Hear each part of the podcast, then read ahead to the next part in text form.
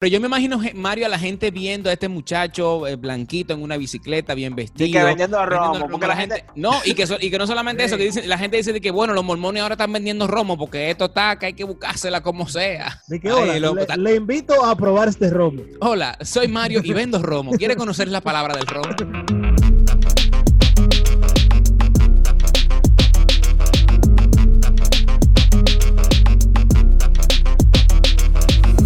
hoy tenemos el concejal Mario Sosa, el regidor en bicicleta. ¿eh?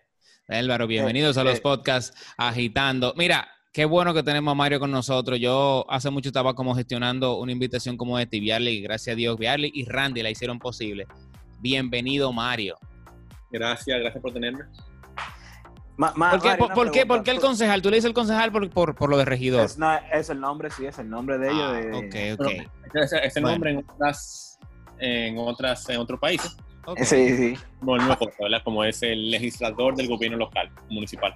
Para los que no lo conocen, Mario Sosa fue recientemente electo como regidor de la circunscripción número uno del Distrito Nacional.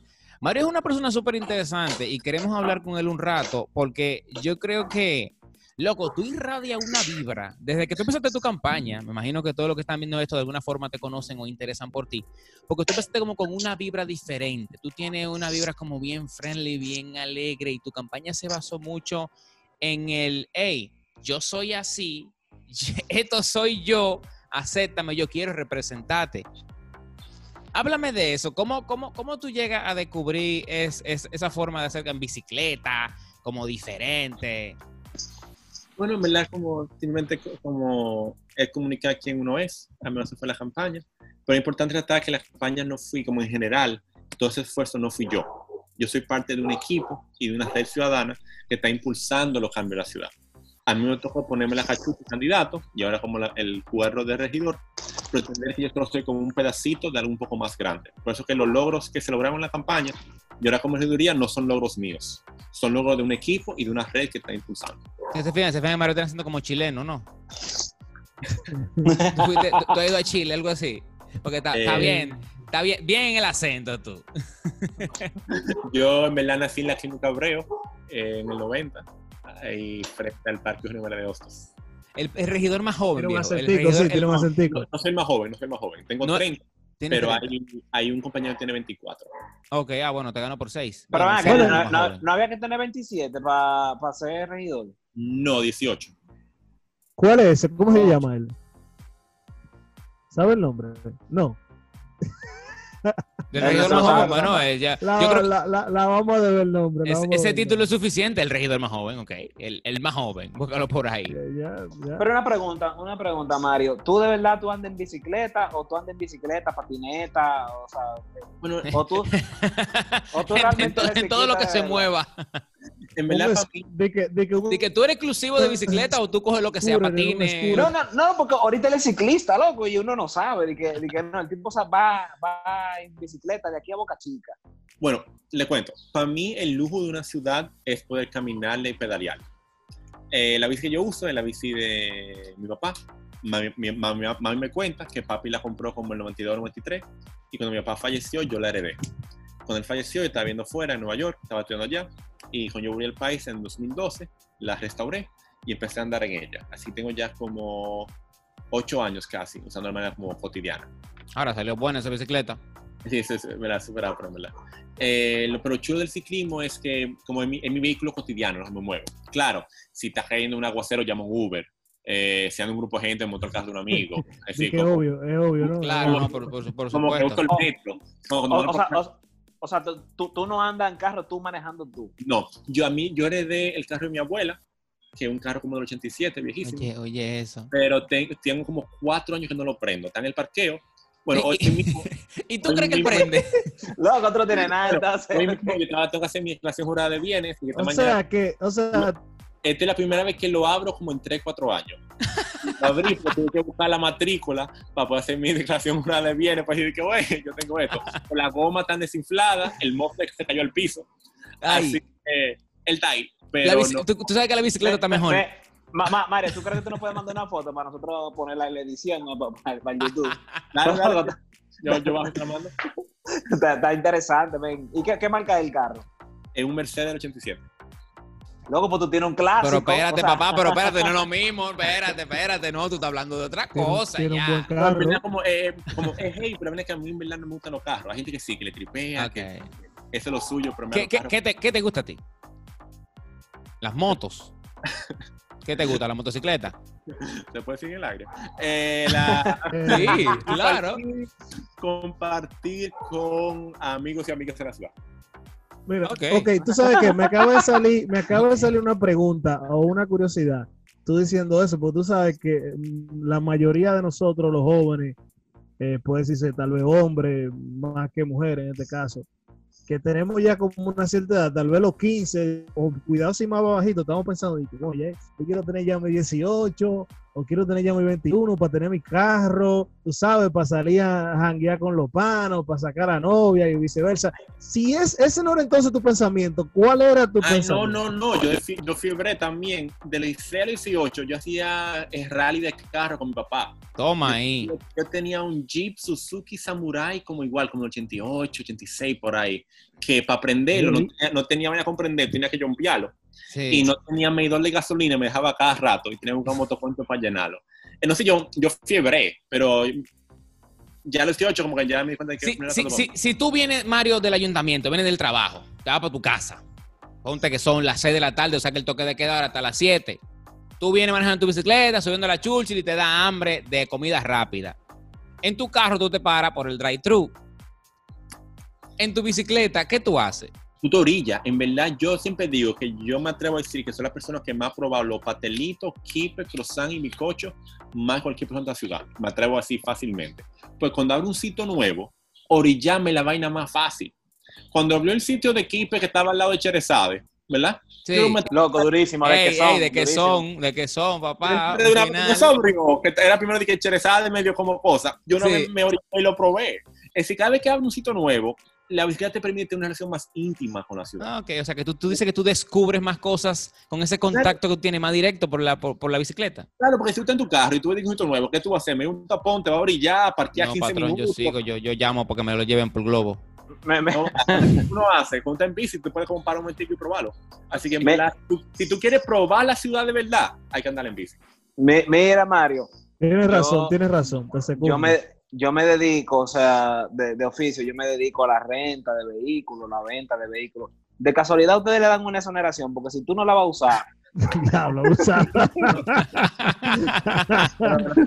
Porque tú no te en carro, tú lo que te en bicicleta, comparte eso.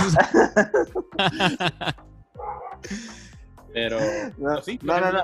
No, pero no, y, y una pregunta, que tú estudiaste en Nueva York, tú, tú hiciste el degree, una maestría en Nueva York, ¿qué tú hiciste allá? Bueno, yo estudié, bueno, yo nací y me crié aquí, y a los 18 años obtuve una beca para hacer un, un título de grado, que en, en el caso gringo es un bachillerato en artes, que se llama.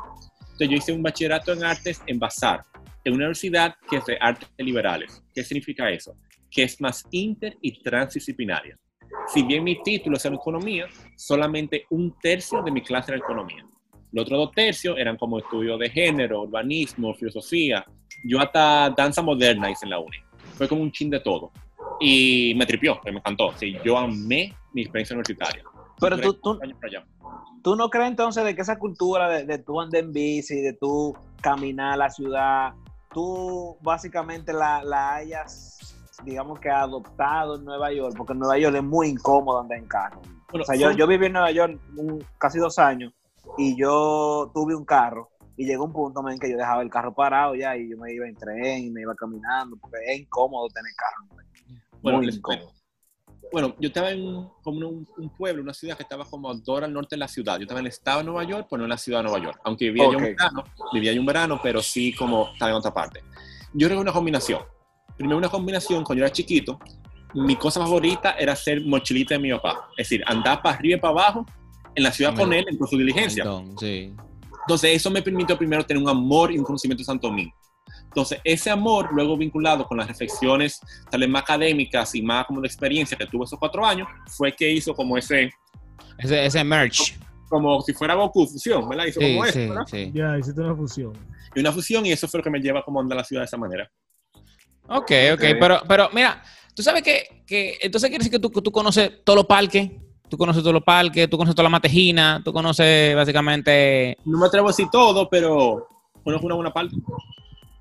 ¿Y ¿Por qué te sabes- nace, eh, po- po- por, por qué te nace eh, est- esto de ser regidor? ¿Cuál es, o sea, tú amas, amas entonces la naturaleza, amas el contacto con, con, con la, con la vida eco. Hemos visto tus redes, tus redes son muy friendly. Incluso eres dueño o fundador de algo que es como que des- destilar caña, se llama la sombrita.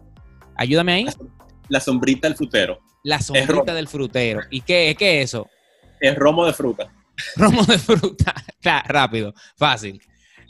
Eh, Lo- lo- Loco, pero está, bueno la idea. eh, ¿Cómo consiste? Explícame. Está Bueno. buena la idea, me gusta. Para la sombrita del frutero, lo que hacemos es que maceramos los sabores de la isla, como en este caso frutas, en destilados de caña. ¿Ustedes Habla. saben cómo se hace el alcohol? Un ching. Sí, sí, sí. Bueno, sí. sí, el proceso en History lo hemos visto, rápido. Ah, pero, ¿verdad? Tú, coges- tú coges la- un elemento, ¿verdad? Lo fermentas y luego lo destilas. Entonces, un destilado de caña, si tú lo pones en una barrica un mínimo de 12 meses, tú tienes ron. Sí. Un destilado de caña, que en vez de ponerlo en madera, tú lo pones con fruta, tú tienes la sombrita del frutero. Ok. Duro, loco. Está, está buena. Oh, que, o sea, que Y- tiene como y- un y- sabor frutal, el sabor frutal, pero con el romo. Bueno, ¿Y con cuál el es el me- destilado de caña. ¿Y, y cuál es el, el, el target de ustedes? O sea, ¿a qué público es que ustedes van, Bueno, van, van dirigidos? lo que queríamos era preservar los sabores silvestres. Nuestros primeros licores eran de, ¿conocen el mamey? Mamey Santo Domingo. Sí, sí, sí. Sí, el fruto. Que es un- primo, un primo, una prima del zapote. Sí, sí, Sí, que, sí. que- Hacíamos sí. mamey, hacíamos también de Hue Playa, ¿conocen la Hue Playa? Y también hacíamos de anón. ¿Conocen el anón? No, el anón no. No, El no, anón no. lo venden en el sur, eh, en la carretera del sur, pero es una fruta mayormente silvestre. Es como una guanábana, pero son más redondas y chiquiticas, ¿verdad? Eh, y son riquísimas, un- como un- una prima de la guanábana. Pero son frutas Ok. que no se comercializan, que son frutas más silvestres. No queremos agarrar como estas frutas silvestres y plasmar en un licor. Aquí comenzamos. Ahora, En pero el que, que, eh, estos frutos son extraños. El anón, eh, el, el mamey, no, no, Sí, no se comercializa que- tanto. No, no, no se comercializan, en ¿verdad? Es muy raro tú conseguir, como el, el mamey no se vende, o muy raro, ¿verdad? Tú estás impactando una comunidad fuerte con eso, a los productores de anón. Así Hay, hay una sociedad de productores de anón, productores de anón y mamey. Una asociación era como que gente que tenía como en su patio. Ok, ¿verdad? y así fue, lo, o en, en Montes, y así fue comenzamos. ok. Entonces fuimos creciendo y ahora mismo tenemos de chinola y de jengibre en el mercado. Entonces fuimos creciendo, cuando comenzamos no teníamos nombre ni logo. Yo en mi bici decía de que ahora yo soy Mario, yo hago romo, soporta probarlo. Y así no, digo ¿Cómo era una el cosa. speech? ¿Cómo era el speech? O sea, e- era como que dices tú, espera, tengo una bicicleta bien vestida vendiendo romo. Eso como Entonces un, lo que eh, pasaba, un- yo llega mi bici, eh, la, misma que, la misma de ahora, ¿verdad? Eh, nosotros compramos botellas recicladas, usadas en Villaconsuelo. Ok. En ese momento no teníamos logo, no teníamos diseño, no teníamos nada, solamente como una botella rusada con un líquido adentro que era como que el licor. Entonces yo llegaba a lugares, llegaba a mi bici, sacaba una mochila dije, hola, yo soy Mayo, yo hago romo, tú soporta probarlo. Y así fue un chico comenzamos. Y Nuestro, nuestro primer cliente fueron como Café 401, como justo cuando estaba abriendo, Candem cuando ya estaba abierto. Wow, Candem. Fue como O sea, que pero así- yo, pero yo me imagino, Mario, a la gente viendo a este muchacho eh, blanquito en una bicicleta, bien Y vestido. que vendiendo vendiendo romo, porque la gente, la, la- la gente lo que cree, de, de que ve ron artesanal, lo que, que piensan que le den. No, y que, so- y que no solamente eso, que dicen, la gente dice de que, bueno, los mormones ahora están vendiendo romo porque esto está, que hay que buscársela como sea. Lo último era que tuviera su camisita blanca, ahora tú mira, camisita blanca y de que su pantalón.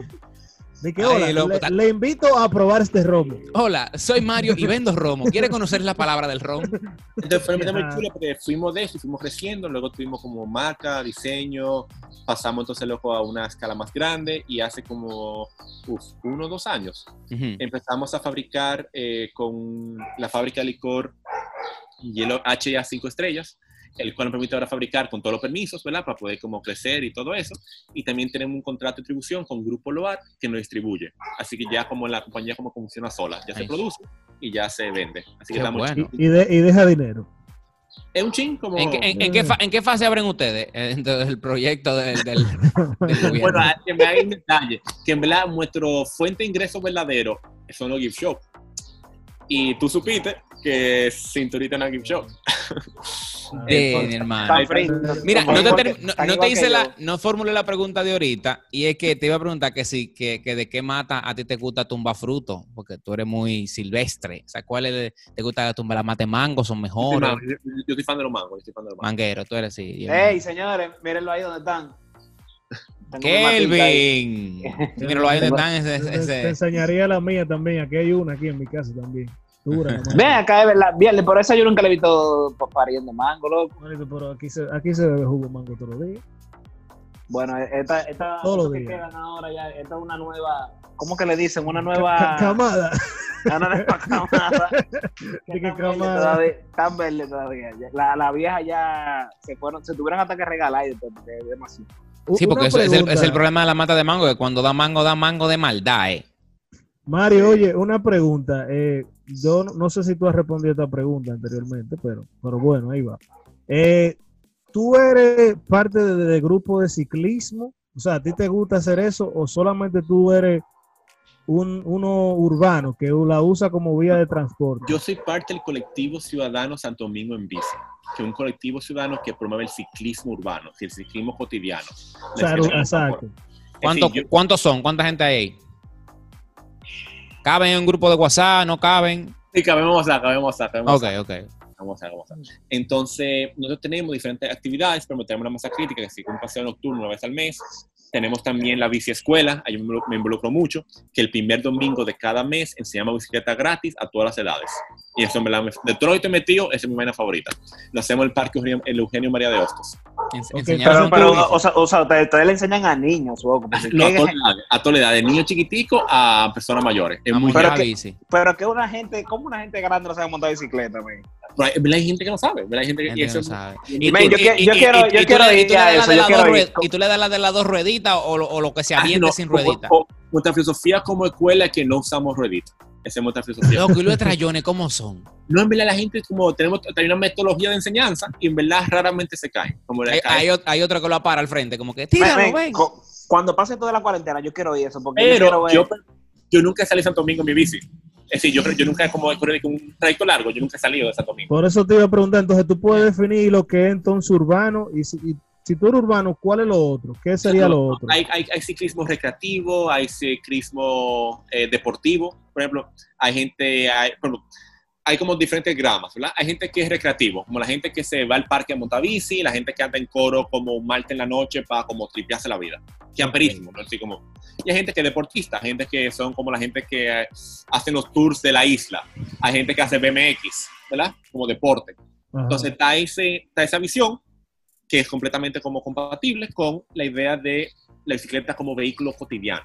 Es decir, para como parte de tu día a día, de tu movilidad en la ciudad, en el espacio urbano, tú usas la bicicleta como medio de transporte. Una Bueno, pregunta, ¿en el, en el ayuntamiento hay parqueo para la bicicleta? En la, en la entrada norte. Confieso que no lo uso, pues yo tiendo a entrar por la entrada este. Ah, pero tú eres rebelde, tú entras por la este. No, no, que se me sale más cómodo. Ah, Entonces. ¿A dónde es el lugar más raro que tú has llevado tu bicicleta? bueno, le conté que una vez me la robaron. Ah, eso, es lo que, cuenta- eso es lo que te iba a decir ahora, loco. Eso es lo que te iba a decir, porque las bicicletas, por eso te pregunto dónde las parquean, porque, men, las bicicletas se las roban donde sea. Bueno, yo estaba. Bueno, lo A mí se bueno es me que la- robaron una ahora aquí. La mía es súper vieja y está pila oxidada, así que la gente, una, una vez la amarré en Villa Consuelo tres horas y cuando volví todavía estaba ahí. Si la gente no lo quiere, no lo quiere ni, por, ni por pedazo de vaina. Ni... ¿Y cómo tú lo Ni recuperas? por reemplazo de metaldón la quieren. No. Entonces, pero una vez sí me la llevaron. Esto era como 2012, 13. Yo había llegado a la uni y me estaba leyendo un libro súper ápero y yo estaba en Punta Torrecilla, ¿qué se llama? Como ah, Sí. después de la Marina de Guerra, Santo Domingo Este. Si cruzaste Sí. el puente flotante y te fuiste ahí. Entonces ahí uno se baña. Entonces, como yo me tiraron a los arrecifes, ¿ustedes han tirado? Tú te- no, nunca, pero tú fuiste en bicicleta ahí. Yo fui en bici, ¿verdad? Porque fui Ok. a leer. Ok. Entonces yo llego, me voy a, a ver como un grupo de gente bañándose, pues yo me fui como a la punta a punta, pongo la bici como 10 pies atrás de mí, saco mi libro y estoy como, me quito la camisa para broncearme un ching y estoy como que leyendo tranquilo, porque ahí es muy apto para leer. Y termino un capítulo y dije, mierda, qué heavy. Miro para atrás, no está la bici. Entonces, me- Ok, me devoré el capítulo y me devoraron la bicicleta. Fue para de que, güey, eh, vieron que hace un bulto, en verdad esto no tiene un micro emocional, que la bici aparezca, no, es un chamaquito de fresco que se la llevó, una vaina, ese tipo un fresco. Yo, bueno, me voy caminando, paso por la, de los militares que están ahí, y dije, güey, alguien puede ayudar, que me lo avisen, y me hacen el foto, y que no. Sigo caminando, y por ahí está como la J2, G2, la inteligencia militar está justo atrás de la base naval. Ok. Yo pregunto, dije, güey, mira, me robaron mi bici, ¿qué yo puedo hacer? Mm, mm. Sigo caminando y llego ahí como en la, en la isleta que está cerca del faro, Colón, que baja, un grupo de motoconchos. Yo dije, güey, me robaron mi bici, ¿dónde usted cree que puede estar? Ven, me dijo, montate. Entonces me monto y me llevan, que fue, a no sé si fue a los que está ahí. Me entero como Mameyes adentro. Entonces motoconcho. Y llegamos como al medio de los Mameyes y se llega un, un pile carajito, dije, yo te la busco, yo te la busco. Y dame 100 pesos. Miro el motoconcho, me dice, sí, dáselo. Le doy 100 pesos a como un tipo y el tipo se va. Justo en ese momento, donde estábamos paradas, había como un callejón que venía como la, la parte atrás. Y ahí sale un tipo en ese mismo instante con mi bici. pedaleándolo. Oh, Claro. Y yo le pasa al lado así, y yo fu, le pongo la mano a la oferta de que, güey, viejo, ese es mío. Y el tipo, no, como no entendía, como, como que yo hacía ahí, como, simplemente se paró y se fue. Y dije, "Ah", y se fue caminando como si nada. O Entonces, sea, loco, tú ¿Cómo así? O sea, o sea, Él te lo dejó ahí cuando tú la no, dejó ahí. como Pero que se sorprendió. Se, se pero, ok, pero y el carajito y, los, y, y- y el carajito de los 100 pesos, Ah, se le apareció. Se él sigue buscándola todavía.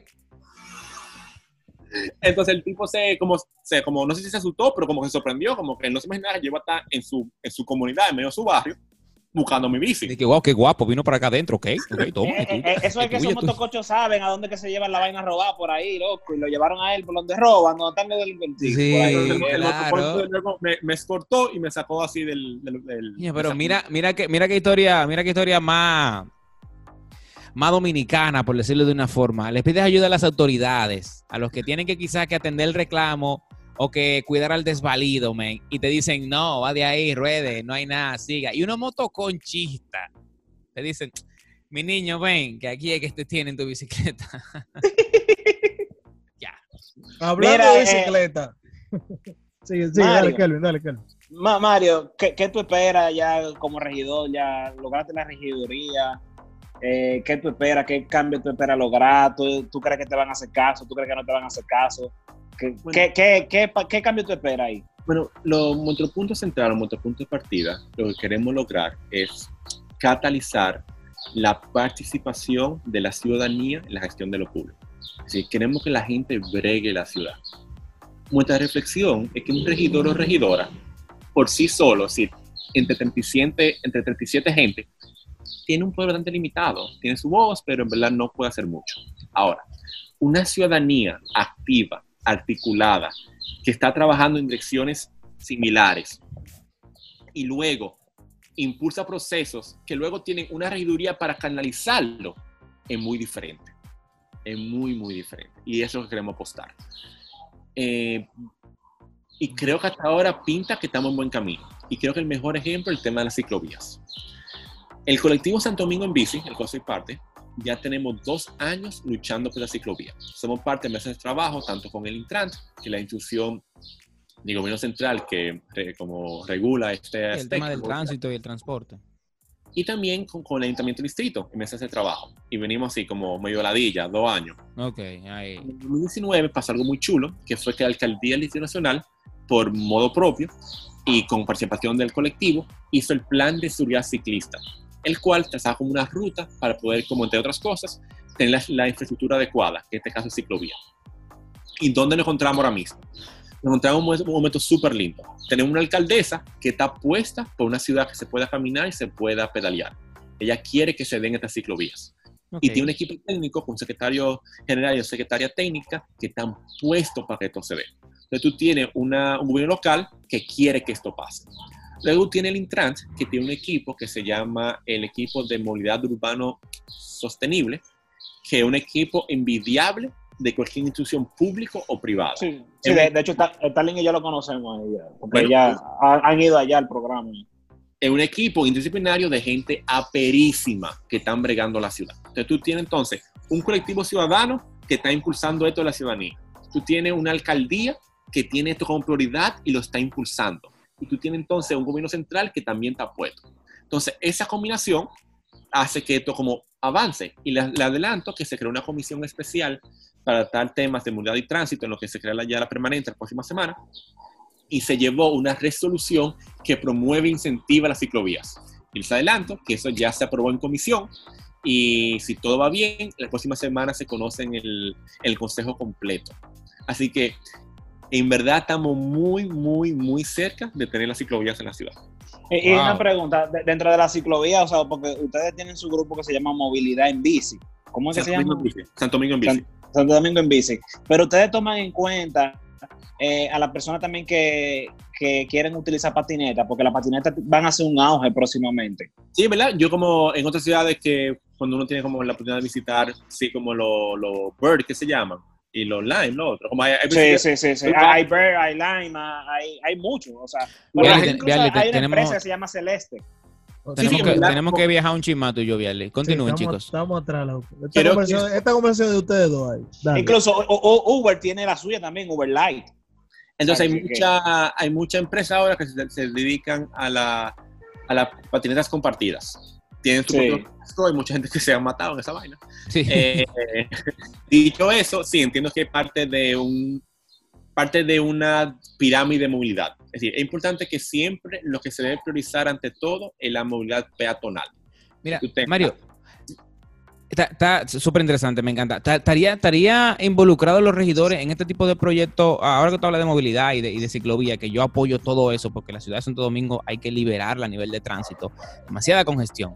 Yo conocí un sistema, o conozco un sistema vía internet, lo estuve leyendo el otro día, de unos, unas personas que llevaron a Estados Unidos unas bicicletas, o una, no bicicletas, no, eran como una especie de, de carritos eh, móviles, como si fueran patinetas, que vía una aplicación, tú las tomabas, las usabas por todo Nueva York y las dejabas en un tramo que ellos eh, perimetraron con GPS y tú le pagas lo mensualidad. mismo.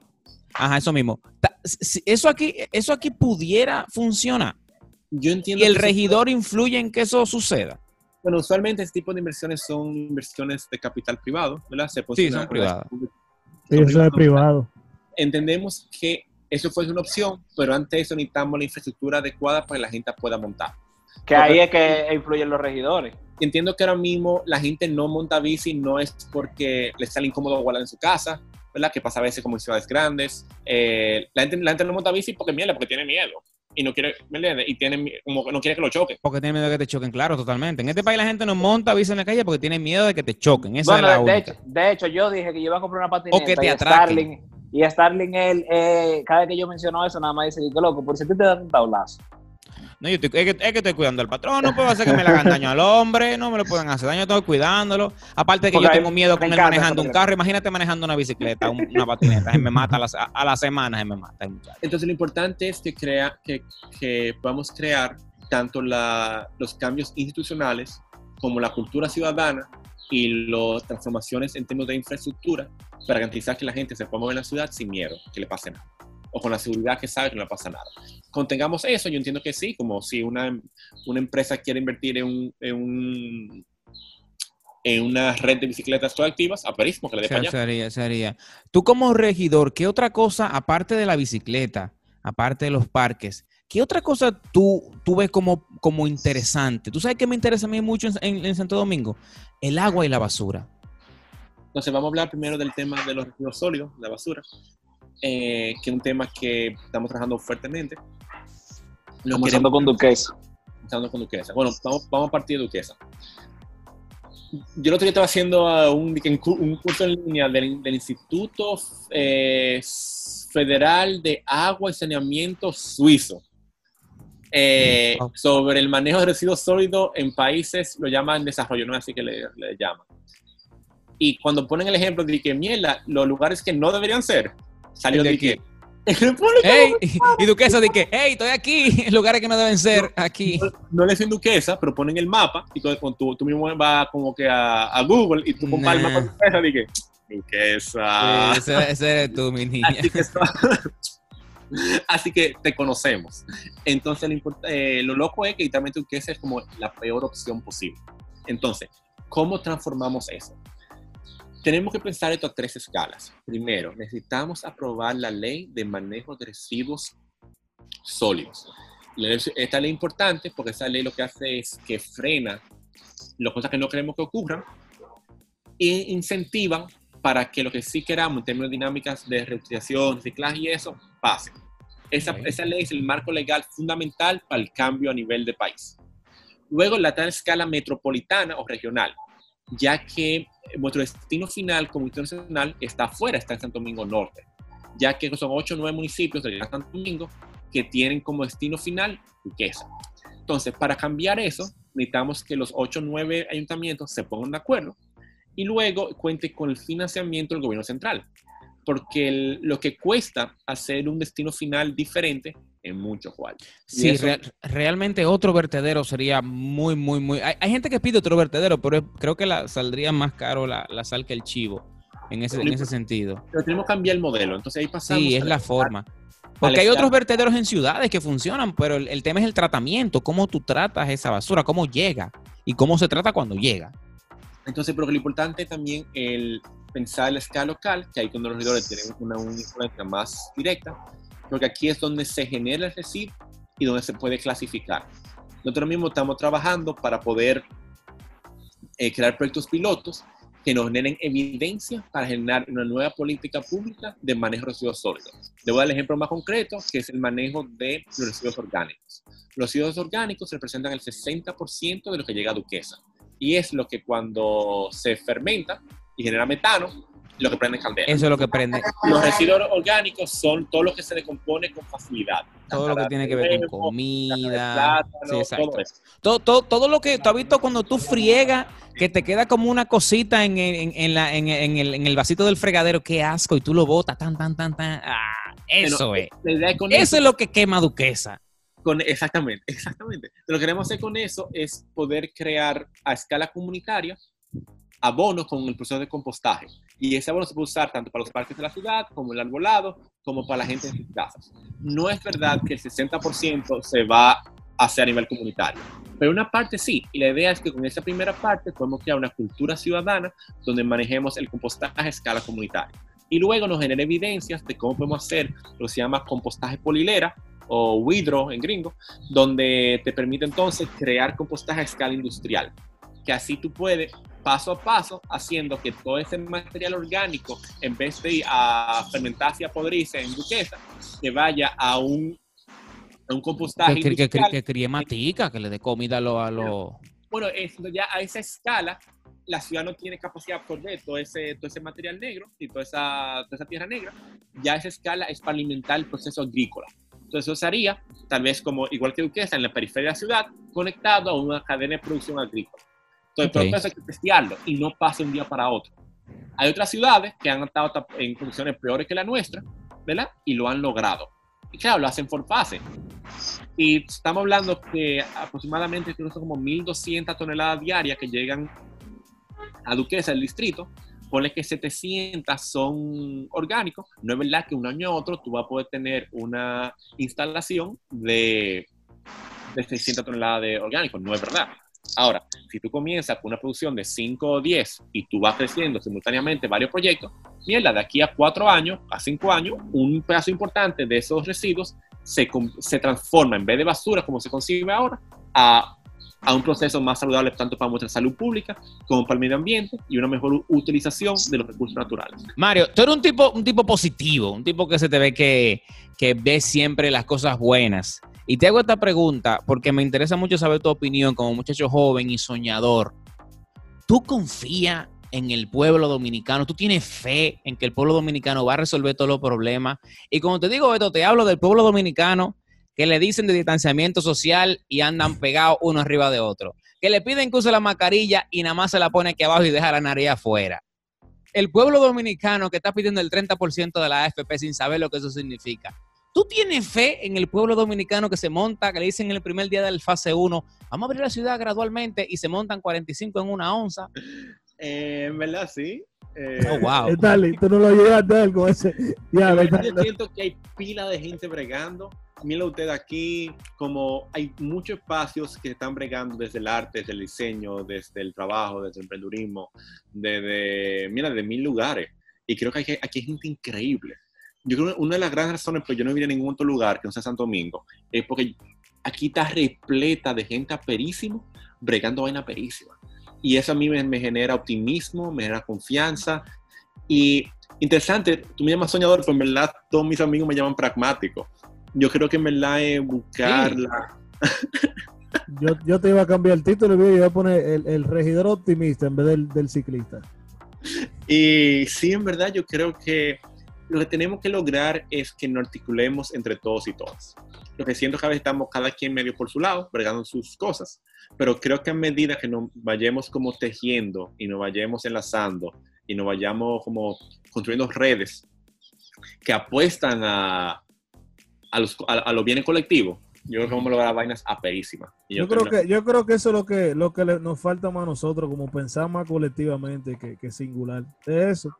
Lo que nosotros, como regiduría, lo que siempre decimos es que queremos crear una cultura de participación. Es decir, es una semana que hace una gente. Tal vez trabaja y estudia, eh, tiene tiempo de ocio, el cual puede como hacer ejercicio, ver Netflix, lo que sea que cada quien hace en su tiempo libre. Puede pasar tiempo con amigos y familiares, que también hay, hay roles de cuidado, ¿verdad? De niños, niñas, personas mayores. Y si es parte de una comunidad de fe, va a su comunidad de fe y duerme. Esas cinco Sí. cosas, una semana de cada quien, como trabaja, estudia, tripea, pasa tiempo con familia y amigos, eh, si es religioso va a su comunidad de fe y duerme. Es una semana. Sí. Pero que queremos incluir un sexto elemento. Queremos que, que la gente tome una, dos, tres, cuatro, cinco horas a la semana y use sus habilidades, aptitudes, eh, recursos, conexiones para trabajar algo colectivo. Pero ¿qué es algo colectivo? Lo que a ti te apasione. Eso puede ser bregar el malecón, ser bicicleta, los animales, los árboles, sea lo que a ti te llame la atención. Eso puede ser en verdad. Si lo que tú quieres es tu calle, que tú quieres que la calle donde tú vives tenga, tenga un mural heavy, tenga arbolado, esté limpia, tenga como equipamiento heavy, tú quieres dedicar el tiempo a eso, brégalo, pero brega a algo colectivo. Pero queremos eso, que haya una cultura de Y eso participación. sería, eso sería con asistencia del ayuntamiento, eh, participación Pero- de los regidores. Sí, pero la idea es como que, pero mira, eso es- tiene que nacer la ciudadanía. Es decir, eso se, se entra dentro de un engranaje cuando tiene que ya convertirse en políticas públicas con el gobierno local, pero no depende del gobierno local. Es decir, no hay que ser regidor para hacer esto. Nosotros empezamos a hacer eso ya como ciudadano mucho antes de ser regidor. Lo que te permite como amplificar el mensaje, te permiten acceso a oportunidades para impulsar ciertas políticas públicas y también te permite como acceso a, como ciertas cosas para que se den, ¿verdad? Sí. Dicho eso, eh, en verdad eso es ciudadanía y no hay, que pedir- no hay que pedirle permiso a nadie. Y esa Qué parte más- interesante. Mira, hay tantas cosas que se nos quedan hablar contigo. eh, conocemos que tiene compromisos después de aquí. Eh, yo me imagino, ah, una última cosa. De- luego de que eres regidor, tus amigos te tutean, te dicen de que el regi, don regidor, no, o, o- o normal. A veces me la un chin, sí. ¿Cómo te dicen? ¿Cómo te relajan? Mira, ahora este, después que el regidor no habla con uno, te llamé y no me lo cogiste, regidor. No, no, en verdad, entonces, bueno, hay- creo que como de una decisión que tomamos, tratamos de responderle a todo el mundo. No siempre lo logramos, eh, porque en verdad la cantidad de mensajes que nos llegan por WhatsApp, Instagram, no es manejable. Sí, para la gente que no escribe el día de la inauguración, yo terminé de responder tres semanas después. Es decir, como eran, fueron como 1.500 mensajes solamente en Instagram. Entonces, como ya son un volumen muy grande para responder como a tiempo, pero tenemos como cultura de la, de la regiduría tratar de hacer eso. Y nosotros íbamos a iniciar hace como dos semanas, pero pospusimos tal vez para la próxima semana, porque estamos queriendo como dedicar tiempo a otros procesos. Pero vamos a tener lo que se llama oficina abierta, donde cada semana, usando Zoom y una aplicación que se llama, que se llama 10 a 8, 8 a 10, no así, te permite que tú vayas a la página de la regiduría y si tú quieres una cita de 15 minutos con tu regidor electo, tú puedas hacer tu cita, ¿verdad? Pone que en los jueves de 2 a 8 de la noche, por ejemplo, o 2 a 6 de la tarde, tú puedes tener una reunión con tu regidor electo, sin tener que conocerme, sin tener que conocer a alguien que yo conozco. Porque aquí hay una cultura que llegarle a un funcionario público es difícil. Uh, muchachos, eso es complicado. Tú no ves que los amigos tuyos te llaman y te dicen, pero, pero Mario. Entonces hay que conocerlo, conocer que lo conozca, como todo un meneo, pero no, nosotros queremos como romper con eso. Lo que queremos es cualquier persona que quiera acceder a tu, a tu regidor electo, pueda. Si- Simplemente de manera como que abierta y democrática, se van a publicar cada semana como lo disponible de horario y tú, Sí. ¡pap!, escribe. Y con tú le el botoncito, te manda tu link de Zoom y ya a la, a la hora, a las 2, a 2 y 15, ahí nos estaremos viendo. ¿Qué te Bueno, parece? pues. Genial, o sea que cualquiera puede hacer un podcast contigo. Eh, Mario, Mario, Ah. muchísimas gracias por acompañarnos en el podcast. Gracias Espero, espero que te podamos invitar a- de una forma ya más física a nuestro estudio para así hablar muchos temas contigo, que veo que podemos hablar, mira, hasta la sí, quimbamba. Yo veo que también, aparte de Eh, hablar, eh. aparte de, hablar de, de- de bicicleta y de cosas que hacer en Santo Domingo, podemos hablar de Romo contigo, que eso es muy Sí, eso, importante. eso es lo que yo iba a decir, que llevo el roncito ese para... Oye, mándese- sí, Mario, de verdad. Pues muchísimas gracias por participar con nosotros y te esperamos ver próximamente. Gracias a Recuerden ustedes. suscribirse, recuerden suscribirse en nuestra plataforma Spotify, eh, Apple Podcast, eh, Google Podcast. Eh, ¿En cuál más estamos, Vial? ¿En cuál más? ¿En cuál más? Una, de que YouTube. se, una que se escucha por bicicleta también. Ah, Deberíamos en bicicleta. Gracias a todos. Bye, Mario, un placer. Gracias.